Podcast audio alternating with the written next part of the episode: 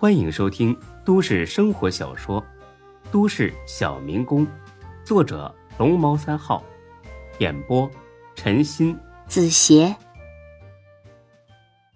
第四百三十二集。一个好的团队有很多评价标准，但凝聚力和执行力绝对是众多标准中最重要的亮点。对孙志他们而言，凝聚力没问题，执行力更强悍。做出了决定，大家立刻马不停蹄的开始工作了。凌晨两点的时候，孙志停下来抽了根烟。夜黑风高，还飘起了雪花。孙志是很喜欢下雪天的，但现在不知道为什么感觉有点凄凉。一种不是很好的感觉涌上心头，而且这种感觉在心里挥之不去，越来越强烈。难道自己的决定是错的吗？孙哲无奈的苦笑一声，事已至此，只能走一步算一步了。反正还年轻，输得起。很快，天亮了，大家已经是疲惫不堪。不过辛苦的劳动总算有了成果，二店搬完了，步行街的店也只剩下了一小部分，估计再有个两三个小时就能完工。师姐，你们几个女的先回去吧，洗洗澡，吃个饭，然后睡个觉，剩下的交给我们了。孙志他们是一个有福同享、有难同当的大家庭。自然不必有太多虚伪的客套。行，这边也差不多了，那我们先回去。等这群女孩们离开了，只剩下孙志、才哥、李欢，还有搬家公司的人。才哥叹了口气，很是难受。唉，真是不甘心呐。孙志递过去一根烟，才哥，别难过了。一切都会好起来的。才哥更难受了，我能不难过吗？本来今天要开业的，这倒好，变成关门大吉了。这，这叫什么事儿啊？李婉儿这个不要脸的王八蛋，那迟早让人……没等说完，孙志推了他一把，因为接口处已经出现了那辆红色的法拉利。李欢不知道车主是谁，羡慕的不行。哎，我操！你们看这车多漂亮！哎，好像冲咱们这边来了。很快，车在路边停了下来。李婉儿下了车，见孙志在这里，还灰头土脸的。李婉儿很是惊讶：“是你？”虽然对李婉儿没什么好感，但是基本的礼貌，孙志还得拿出来。李小姐，咱们又见面了。很不巧，这房子也是我租的。他很狐疑的看了眼孙志，从包里掏出一份合同来。你不是叫孙志吗？这合同上乙方的名字为什么是刘永才？刘永才是谁？你不会有两个名字吧？才哥这回明白了，感情这姑娘就是他刚刚咒骂过的李婉儿。行，来的正好，我打你不敢，骂你几句出出气，那也不错。孙志脸皮薄，不好意思，我脸皮可厚实。啊，我是刘永才，合同是我签的，怎么了？你是刘永才？对呀。刘永才是你？呵呵，年纪轻轻的怎么就聋了呢？哎，这附近有家耳鼻喉科医院。耳朵不好，可以上那儿瞧瞧去。他很不屑的瞟了眼刘永才，似乎在说：“我爸怎么可能把房子租给你这种人呢？”给我看一下你的身份证。有意思，你以为自己是警察呀？你有什么权利看我身份证啊？我不信我爸会跟你这种人合伙开店，你一定是个骗子。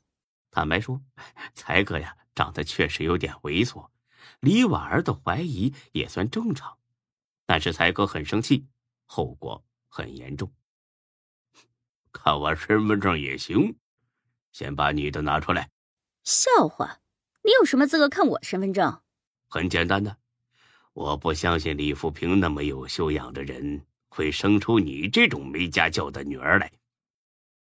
估计很少有人敢对李婉儿这么说话。他直接跳过骂人的步骤，扬起手来就想抽才哥。幸好被孙志一把抓住了手腕。还别说，嘿，这小妞皮肤还挺滑。干什么？你放手，放开！他扬起另外一只手来要抽孙志，又被抓住了。李小姐，有话好好说，别打人。我们可不是你爸，不会惯着你的大小姐脾气。李婉儿使劲的挣脱开了。你、你们、你们马上给我滚！你别急，等我们搬完东西，你就是跪下来求我们，我们也不稀罕待在这里。你这么一说，我倒想起来了，当初我爸投在这个店里的钱，你们还没给我呢。看好了，合同上写的很清楚，一共是六十五万，还钱。才哥，朴恋爱孙志，都是你这个弱智干的好事，以后再签合同，绝不能让你乱发善心了。合同在哪儿呢？给我看看。李婉儿牛气哄哄的把合同递了过来，才哥指着其中一条。你这不但耳朵不好使啊，你眼神也不咋地呀！你看看这一条怎么说的？李婉儿一把夺了过去。这一条写的是：李富平出资六十五万元进行投资，按年领取分红。这一条怎么了？六十五万写的清清楚楚，你们想抵赖？别跟个老娘们似的咋咋呼呼的，这里边只说。出资金额和分红，可没说让我们赔付投资金呢。分红我们按期多给了，至于当初的投资款，不好意思，一毛也不给。无赖，和你比差远了。李婉儿一听这话，气呼呼的把合同塞进包里。今天下午六点，我会准时派人来接收房子。要是搬不完，哼！一声冷哼，一个白眼，这姑娘走了。才哥呢，不放过最后的挤兑。哎，慢点开啊，别撞了电线杆儿。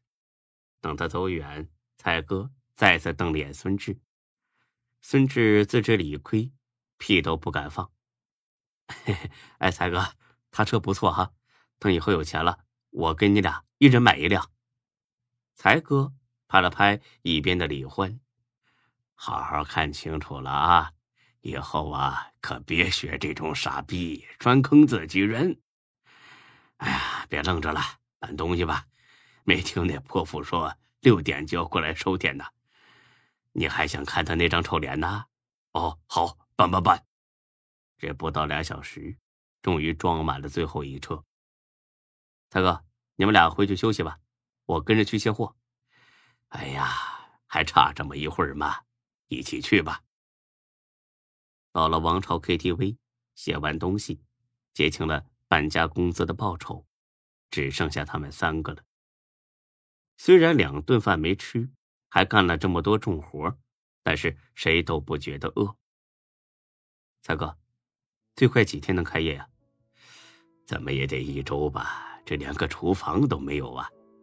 那行，你跟这两个店的员工说一下，带薪休假。等这里开业了，全部过来上班。才哥点点头，脸上很是担忧。孙志，环子，我跟你俩说实话吧，如果这儿生意好，还能维持下去；那如果生意不好，很可能赔得翻不了身呐。这个孙志也想过，但是他倒没有太多的担忧。因为他觉得新店开起来，生意一定会很好。这不是详细调查之后得出的结论，而是纯粹出于他的盲目乐观。这种乐观很危险。本集播讲完毕，谢谢您的收听，欢迎关注主播更多作品。